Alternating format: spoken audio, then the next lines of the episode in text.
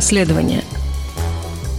Добрый день, это подкаст издания Insider, Go Insider, и сегодня он посвящен расследованию миллиарды вокруг Алины Кабаевой. Или сколько близкие к Путину олигархи платят непризнанные первые леди. Я Анастасия Михайлова, и сегодня у нас в гостях автор этого расследования Сергей Южов. Сергей, привет. Привет, привет. Расскажи, пожалуйста, о чем твое расследование, что удалось установить э, про Алину Кабаеву? Во-первых, удалось установить годовой доход Алины Кабаевой. Кто-то Алину Кабаеву, может быть, знает как предполагаемую гелфренд Владимира Путина, кто-то, может быть, помнит ее как бывшую спортсменку, кто-то как бывшего депутата Государственной Думы, но сейчас она глава национальной медиагруппы. Анастасия, можешь визуализировать 785 миллионов рублей? Как они выглядят? Я даже не представляю, это нужен э, грузовик, или, может быть, это нужен вагон, вагон поезда. Ну, то есть это какая-то очень огромная сумма, как я понимаю, это больше 10 миллионов долларов. Курс постоянно меняется, но, наверное, в 2018 году это было, наверное, действительно больше 1 миллиона долларов. И я посчитал, сколько времени мне потребуется для того, чтобы, работая в инсайдере, заработать 700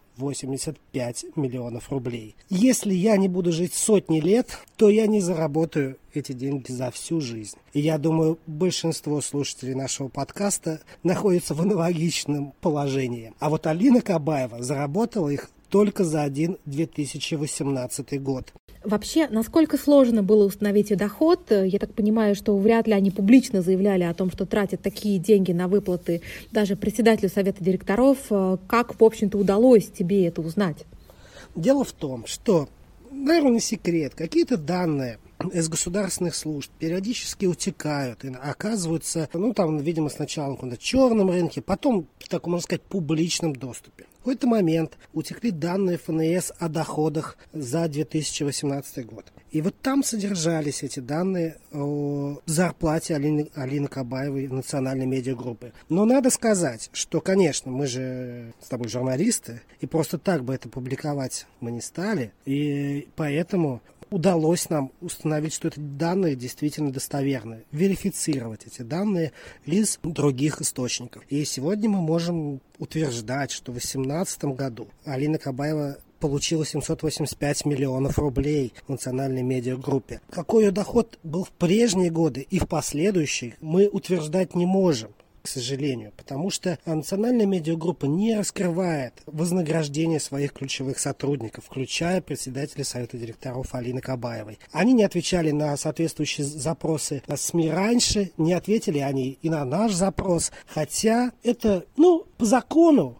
они могут держать эти данные в секрете и не раскрывать, потому что они не публичная компания. Но, как бы сказать, учитывая то, что национальная медиагруппа в основном зависит от государства, нужно сказать, что они контролируют доли в телеканалах Первом канале, в РЕН-ТВ, еще в ряде других СМИ, так как газет, так и каких-то сетевых ресурсах, и получают миллиардные субсидии из госбюджета, то есть, по сути, а, получают деньги от каждого из нас, и при этом остаются на настолько закрытыми, что даже не раскрывает размер вознаграждения своих топ-менеджеров. И это, конечно, не совсем правильно. И поэтому приходится для того, чтобы до общественности доносить, на что уходят эти, собственно, миллиардные субсидии, приходится обходными путями выяснять зарплату Алины Кабаевой. Считается, что как бы владелец национальной медиагруппы это банкир Юрий Ковальчук, но на самом деле там же деньги государства присутствуют в ней, в том числе и каждого из нас. Я хотела спросить э, вот о чем. Ведь это огромный холдинг, может быть, это нормальные зарплаты для такого холдинга, может быть, это мы просто с тобой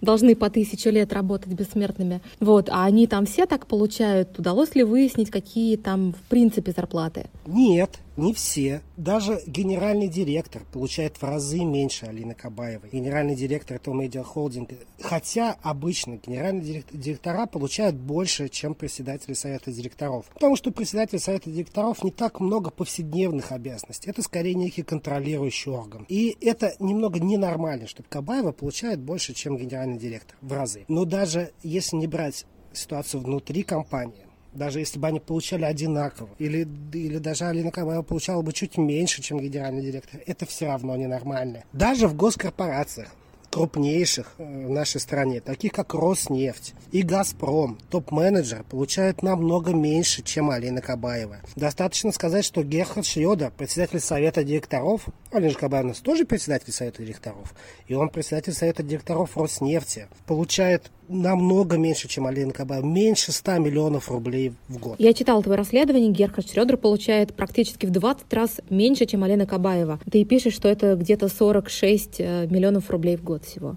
Вообще, национальная медиагруппа, чем она занимается, за счет чего у них такие большие оборотные деньги? То есть понятно, что она управляет э, активами, ей придет каналы, но многие же каналы, в принципе, убыточные. Тот же Первый канал, у него огромные дыры ведь в бюджете.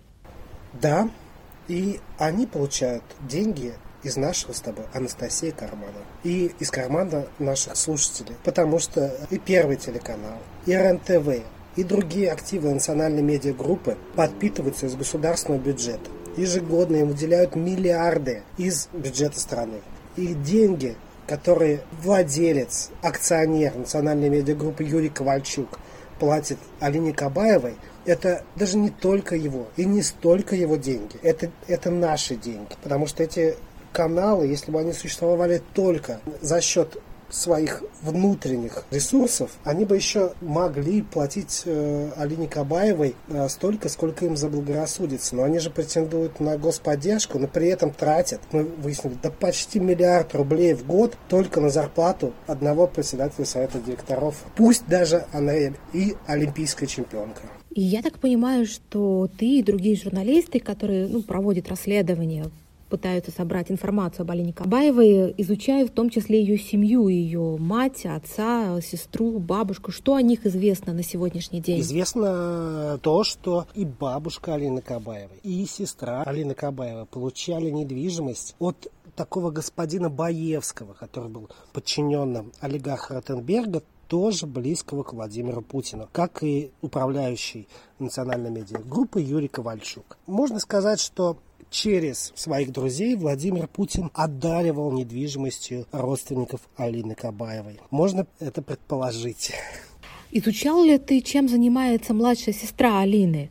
Лисан Кабаева, она бизнесом занимается или она по каким-то стопам сестры пошла? Лисан Кабаева еще в 2010 году получила в собственность фирму «Резерв М», которая ранее контролировалась компанией, аффилированной с семьей министра Мантурова и сыном главы госкорпорации «Ростех» Чемезовым. Этой фирме «Резерв М» принадлежит спортивный комплекс Кунцево. И пусть вас не удивляет, что спортивный комплекс Кунцево кому-то интересен. На самом деле активы этого спортивного комплекса превышают миллиард рублей. И они достались, опять же, не очень понятным образом сестре Кабаевой. Управляет спортивным комплексом, конечно же, тоже человек с фамилией Кабаева. Но в данном случае Любовь Кабаева – это мама Алины Кабаевой. Этот спорткомплекс сумел заработать на госзакупках больше 100 миллионов рублей, сдавая в аренду площади, ну, в основном структуру спорта, а также и Роснефти, который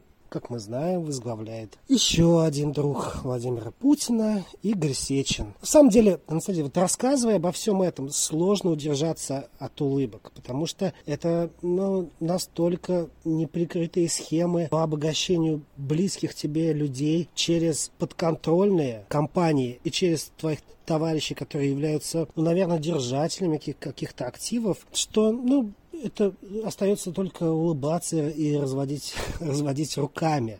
У тебя в статье есть такая интересная история о том, что машина матери Кабаевой в карточке записан телефон некой девушки, которая также указана в автомобиле и в контактах э, Пескова. Что это за история, о чем идет речь? Это помощница такого известного многим журналистам бизнесмена, как Каму Авагумяна. А, дело в том, что Авагумян, ну, через свою компанию автодилера зарабатывает миллиарды на поставках автомобилей государственным ведомствам, как силовым, так и администрации президента. Ну, он там аффилирован с семьей бывшего генпрокурора Юрия Чайки. Конечно, забавно, что у мамы Алины Кабаевой и пресс-секретаря Владимира Путина один на двоих номер телефона в базе ГИБДД. Ну, эта загадка разрешается просто. Видимо, они пользовались услугами, ну, такими привилегированными услугами в качестве VIP-клиентов этого автосалона скорее всего. В среду, 25 ноября, у наших э, коллег из издания «Проект» вышла расследование еще одной предполагаемой подруги Владимира Путина, некой Светлане Кривоногих. Слышал ли ты эту фамилию до этого? Э, была ли она в каких-нибудь твоих расследованиях? Мадам Кривоногих, конечно, знакома многим журналистам, но до сего момента она оставалась фигурой загадочной. Потому что было известно, что она владеет активами, в том числе там курортными, что она владеет долей в Банке России, банке друзей Владимира Путина. Инсайдер, кстати, даже писал, что в какое-то время она путешествовала вместе, летала в самолете рядом с Владимиром Путиным и Виктором Золотовым, ныне главой Росгвардии. Но оставалось непонятным, откуда она возникла. Ну, стало известно о том, что возникла она благодаря, видимо, личным отношениям с Владимиром Путиным. В здании проект довольно убедительно это доказали, в том числе рассказом об их совместной дочери я думаю, что если гражданин Песков, который является пресс-секретарем Владимира Путина, заявит, что все это вранье, и никакой дочери нет, и не может быть никто похожим на Владимира Путина, предъявите доказательства, я думаю, что наши коллеги тогда будут вынуждены это сделать, может быть, в ущерб несовершеннолетней девочке. Но пока мы видим, что Песков этого не заявляет, не отрицает. Он на вопрос э, журналистов уходит от ответа, заявляя о том, что просто не видел эту публикацию. Ну, в это, честно говоря, сложно поверить. Ну вот они не опубликовали, да, фотографию дочери, не сказали, как их зовут, только пояснили, что дочь как маленький Путин. Насколько убедительно то, что они не стали опубликовывать а, имя, фамилию ребенка. То есть понятно, что девочка несовершеннолетняя, и, может быть, с одной стороны, это было бы неэтично, но с другой стороны, не раскрывая данные, как можно проверить, может быть, она вообще никакого отношения к Путину не имеет.